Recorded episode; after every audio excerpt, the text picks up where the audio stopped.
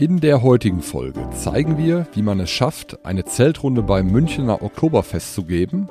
Außerdem blicken wir in die USA, wo es ein weiteres spannendes Börsendebüt gab. Märkte kompakt. Vermögen, regional, Vertrauen. Der VR Private Banking Podcast Ihrer VR Bank Westmünsterland. Es begrüßen Sie Marco Sottrup und René Aguilar. Die im Podcast besprochenen Inhalte stellen ausschließlich allgemeine Informationen dar und beinhalten keine Kauf- oder Anlageempfehlung und Anlageberatung. Weder die Moderatoren noch die VR Bank Westmünsterland haften für etwaige Verluste, die aufgrund der Verwendung der Informationen verursacht oder damit in Zusammenhang stehen.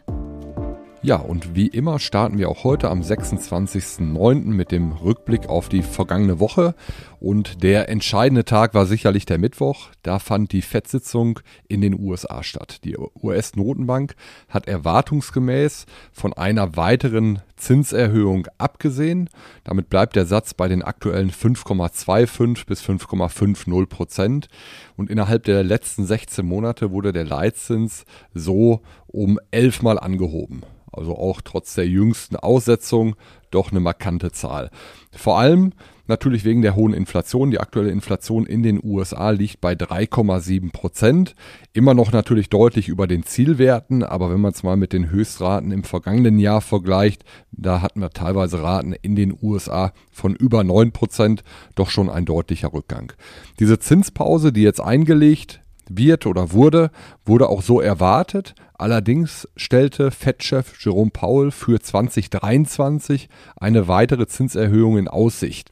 Zitat wir sind bereit, die Zinsen, falls nötig, weiter anzuheben. Und das war vom Markt so nicht unbedingt erwartet worden, sondern der Markt ging eher davon aus, es bleibt bei dem aktuellen Niveau.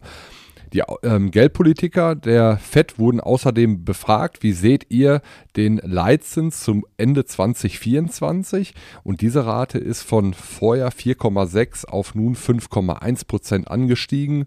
Und auch das hat den Markt natürlich ähm, ja doch so ein bisschen wehgetan, ähm, dass die Zinsen jetzt nicht so schnell sinken, wie vorher erwartet worden war. Das Ganze wurde dann unter dem Motto Higher for Longer zusammengefasst, also dass die Zinsen jetzt für einen längeren Zeitraum auf höherem Niveau bleiben als zunächst erwartet worden. Die DZ Bank sieht allerdings darin keinen negativen Gamechanger für die Aktienmärkte. Im Gegenteil, ähm, dieses Thema Higher for Longer ist vor allem auf die sehr, sehr robuste US-Wirtschaft zurückzuführen.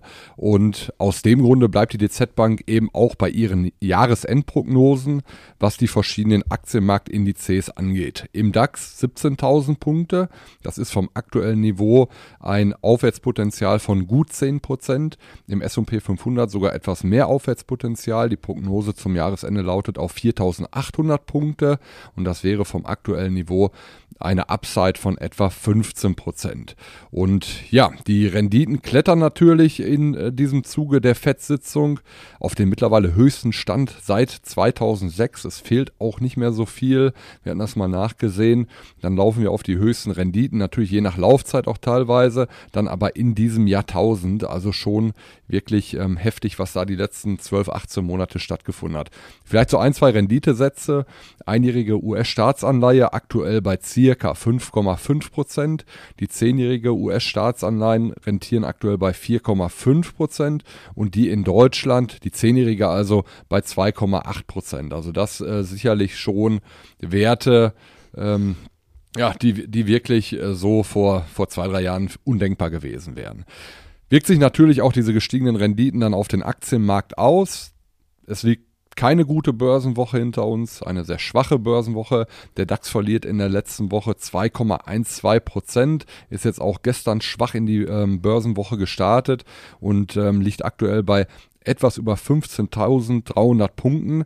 Das ist auch der niedrigste Stand seit März diesen Jahres. Ja, Marco, wo ich das Stichwort DAX höre, vielleicht dann doch nochmal ja, netter Einschub, interessanter Einschub. Wir sind ja gerade mitten in der Oktoberfestsaison und da habe ich letzte Tage ein paar interessante Zahlen inklusive, eines anschaulichen Beispiels passend zur Jahreszeit mal aufgeschnappt. Vorab, Die Bierpreise auf der Wiesen, also dem Oktoberfest in Deutschland, sind zu diesem Jahr brutal stark gestiegen. Also mittlerweile kostet eine Maß bis zu 14,90 Euro. Innerhalb der letzten 35 Jahre hat sich die Maß um sage und schreibe 335 Prozent verteuert. Ja, und trotzdem werden dieses Jahr wahrscheinlich wieder mindestens 6 Millionen Krüge geleert. Ja, und jetzt fragen Sie sich mit Sicherheit, und vielleicht auch zu Recht, was hat das mit dem DAX zu tun? Nun zur Auflösung. Also hätten Sie seit Gründung des DAX am 1. Juli 1988 jedes Jahr während der Wiesen 500 Euro in den deutschen Leitindex investiert. Übrigens, der DAX Performance Index hat in dieser Zeit ja, sich ca. verdreizehnfacht.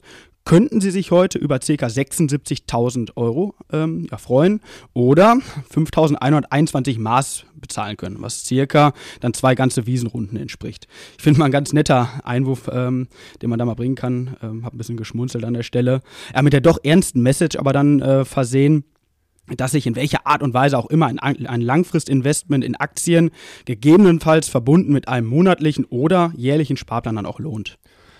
Das ist es, René. Wir schauen hier immer auf die Wochenperformances. Äh, sicherlich vernünftig den Blick zu weiten. Über die, über die Jahre oder Jahrzehnte sieht man eben, dass die Anlageklasse der Aktien dann eben auch ähm, hervorragende Renditen hervorbringt. Aber super genau. anschauliches Beispiel, äh, wenn gleich 14,90 Euro für ein Liter Bier schon heftig. Schon sportlich ähm, ist, ne? Ja.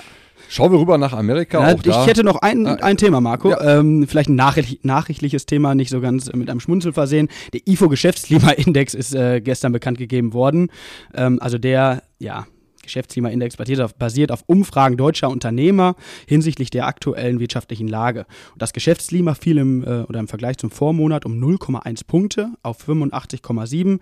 Analysten hatten mit einem noch deutlicheren Rückgang gerechnet. Und dennoch sprechen wir hier ja dann doch vom fünften Rückgang des wichtigen Konjunkturbarometers in Folge.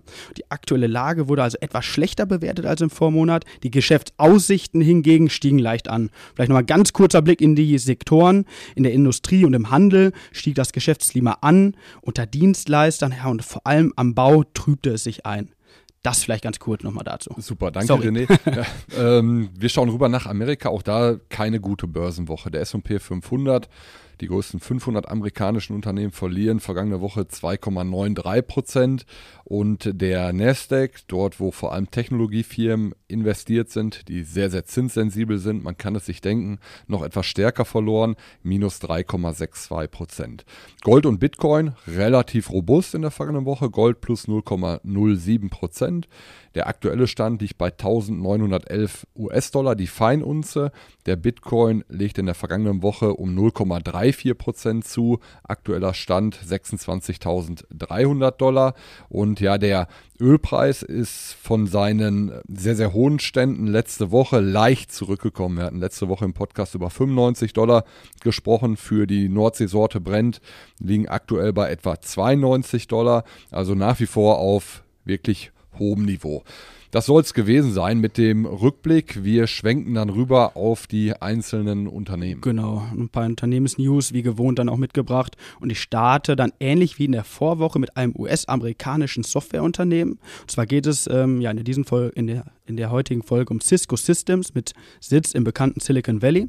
Dort wurde es auch 1984 von einer Gruppe Wissenschaftlern der Stanford University gegründet. Der Name Cisco leitet sich von den letzten Silben des Gründungsortes San Francisco ab. Und seinerzeitiges Unternehmensziel war es, die Vernetzung von Computern zu vereinfachen und sie effektiver zu nutzen. Heutzutage ähm, ja, ist das Unternehmensgeschäft auch sehr, sehr vielfältiger. Ähm, vielleicht auch nochmal interessant, wusste ich so nicht. Cisco war übrigens Anfang der 2000er, also während des Internetbooms, kurzzeitig das wertvollste Unternehmen der Welt. Und warum beleuchten wir heute dieses Unternehmen? Ähm, seit Gründung hat Cisco mittlerweile über 200 andere Unternehmen gekauft und integriert und nun steht womöglich eine weitere sehr große Übernahme an. Also Cisco Systems hat ein Übernahmeangebot für das amerikanische Softwareunternehmen Splunk abgegeben. Cisco bietet eine Barzahlung von 100, 157 US-Dollar je Splunk-Aktie an. Das entspricht einem Aufschlag von 31 Prozent gegenüber des Schlusskurses des Vortages von Splunk. Die Übernahme wäre die größte Akquisition in der Unternehmensgeschichte ähm, von Cisco ähm, ja, und was, was, was soll diese, dieser Zusammenschluss dann bringen? Also der Zusammenschluss der beiden etablierten Marktführer von KI, Und äh, Cybersecurity soll die Widerstandsfähigkeiten vieler, vieler anderer Unternehmen verbessern. Die Transaktion, also die Übernahme, soll in Richtung drittes Quartal 2024 abgeschlossen werden. Ja, und wieder mal ein Zeichen, wie viel Drive auf den gerade genannten Megatrend-Themen künstliche Intelligenz sowie Cybersecurity ist. Die DZ Bank sieht die Kaufabsicht als äh, ja, durchaus sinnvoll an, ähm, dass Cisco Systems den wichtigen Bereich KI dann enorm stärken würde und noch resilienter sich dann für die Zukunft aufstellen würde. Sie belegt die Aktie aktuell, also die Cisco-Aktie, äh, mit einem Kaufurteil von 59 US-Dollar beim aktuellen Kurs von ca. 53 US-Dollar. Das soll es aber schon zu Cisco gewesen sein. Marco, du beleuchtest, äh, glaube ich, heute nochmal ein spannendes Börsendebüt, ne? Genau, wir hatten in der letzten Woche ja schon über das Technologieunternehmen ARM gesprochen, welches an die Börse gegangen ist. Und in der letzten Woche gab es einen weiteren Börsengang, nämlich die Firma Instacart ähm, ist ebenfalls an die Börse gestrebt. Instacart ist ein US-amerikanisches Internetunternehmen mit Hauptsitz ebenfalls San Francisco. Das Unternehmen bietet einen Liefer- und Abholservice für Lebensmittel an. Dabei hat Instacart Partnerschaften mit etwa 350 Einzelhändlern, welche dann wiederum über mehr als 25.000 Lebensmittelgeschäfte verfügen. Partner sind zum Beispiel hier in Deutschland sehr bekannt Aldi, Target oder auch Walmart aus den USA. Die Lieferung der einzelnen Produkte eben dieser Partner läuft dann über die Firma Instacart. Zum letzten Quartal verkündete das Unternehmen einen Gewinn von ca. 114 Millionen US-Dollar bei einem Umsatz von 716 Millionen US-Dollar. Das Unternehmen wurde 2012 gegründet, ganz interessant, von dem Unternehmen Apurva Meta.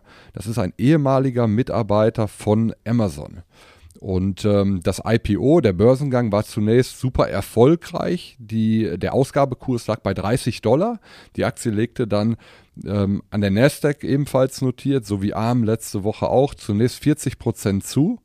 Aber auch da Parallelen. ARM ist in der Folge ja doch deutlich vom Kurs zurückgekommen und so ist es bei Instacart auch. Also nach diesem 40-prozentigen Anstieg liegt der Kurs ziemlich genau aktuell wieder bei den 30 Dollar, die dann eben auch der Ausgabekurs gewesen sind. Die Bewertung liegt auf Basis dieses Kurses von 30 Dollar bei etwa 10 Milliarden Dollar. Und ähm, auch hier sieht man eben in der ersten Woche extrem hohe Volatilitäten im Kurs. Vielleicht ganz interessant, gerade mit ähm, Blick hier aus Deutschland, auch Birkenstock schärft seine Pläne für äh, das Börsendebüt. Sie haben bekannt gegeben, dass die zweite Oktoberwoche oder dass es in der zweiten Oktoberwoche dann soweit sein wird. Und äh, Birkenstock lässt sich ebenfalls in New York an der ähm, Nasdaq notieren. Die Börsennotierung wird wahrscheinlich irgendwo liegen bei 8 Milliarden US-Dollar. Allerdings halten ja, optimistische Analysten auch 11,5 Milliarden Dollar an Bewertung durchaus für möglich. Also das ist sicherlich ein Thema im Oktober, was wir mit Sicherheit nochmal aufgreifen werden. Da gehe ich stark von aus. Genau ja. hinschauen. ja, super. Das soweit äh, einmal zu Instacart, zum Börsengang. Und äh, dann schauen wir nun in die Region. Genau. Ich schaue nochmal in die Region. Heute gibt es mal eher Negatives zu berichten und zwar das Bocholder Kommunikationstechnologieunternehmen Gigaset einen Antrag auf Eröffnung eines sogenannten Regelinsolvenzverfahrens eingereicht. Also Sie werden es in den Gazetten mit Sicherheit dann auch gelesen und mitbekommen haben. Das Unternehmen mit 850 Mitarbeitern kündigte am vergangenen Dienstag einen Insolvenzantrag wegen Zahlungsunfähigkeit für die börsennotierte Muttergesellschaft an und will die operative Tochter Gigaset Communications GmbH in Eigenregie sanieren. Hintergrund für den Insolvenzantrag Insolvenzantrag ja, sei im Wesentlichen ein unerwarteter und erheblicher Umsatzrückgang im zweiten Halbjahr 2023 und eine deutlich unter den Planungen liegende Geschäftsentwicklung. Hinzu käme eine anhaltend und sich zuspitzende schwache Nachfrage nach Gigaset-Produkten sowie eine, ja, doch dann auch Kaufzurückhaltung ähm, in Deutschland und Europa. Und laut eigenen Aussagen ist Gigaset Europas Marktführer für schnurlos Haustelefone also ich kann ja für mich bzw. uns zu Hause sprechen. Wir haben kein Festnetztelefon mehr. Ihr, Marco? Nee, auch, auch keins. ja. ja, auf jeden Fall ist dieses Geschäftsfeld dann doch stark rückläufig, leider dann aus Sicht des Unternehmens. Und es ist dem Unternehmen dementsprechend leider dann auch nicht gelungen, diesem Trend dann zu widerstehen und andere Geschäftsfelder profitabel aufzubauen. In 2015 kündigte man zum Beispiel die Entwicklung eigener Smartphones an, in Kombination mit einem Sponsoring des FC Bayern München. Die Bayern-Spieler sollten dann nur noch mit Gigaset-Smartphones telefonieren. Ja, und das, wie die Geschichte dann zeigte, leider ohne Erfolg. Der Mittelständler konnte sich gegen die Big Player wie Apple oder Samsung einfach nicht durchsetzen. Ja, und in der Folge, also nach Bekanntgabe ähm, dieser Information, fiel die Aktie ähm, auf 6 Cent. Also das Unternehmen ist somit auch aus der Börsenbrille heraus faktisch dann pleite. Ja, das mal mit Blick in die Region. In der nächsten Woche bemühen wir uns dann wieder um positivere Nachrichten aus der Region. Ja, dies Jahr auch. Wir haben es in den letzten Malen immer wieder besprochen, dann zum Glück zuhauf gibt. Stichwort nächste Woche, Marco. Genau, wir sind beim Ausblick. Ähm, am morgigen Mittwoch, 27.09., wird das Verbrauchervertrauen hier aus Deutschland verkündet. Dann am Donnerstag wirklich spannend die Inflationsdaten hier für Deutschland, also der Highlight-Termin in dieser Woche.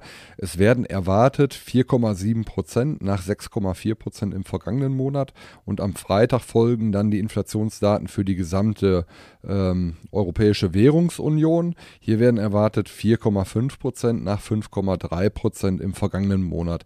Außerdem am Freitag Arbeitslosenquote für Deutschland, die bekannt gegeben wird und auch spannend das Verbrauchervertrauen in den USA.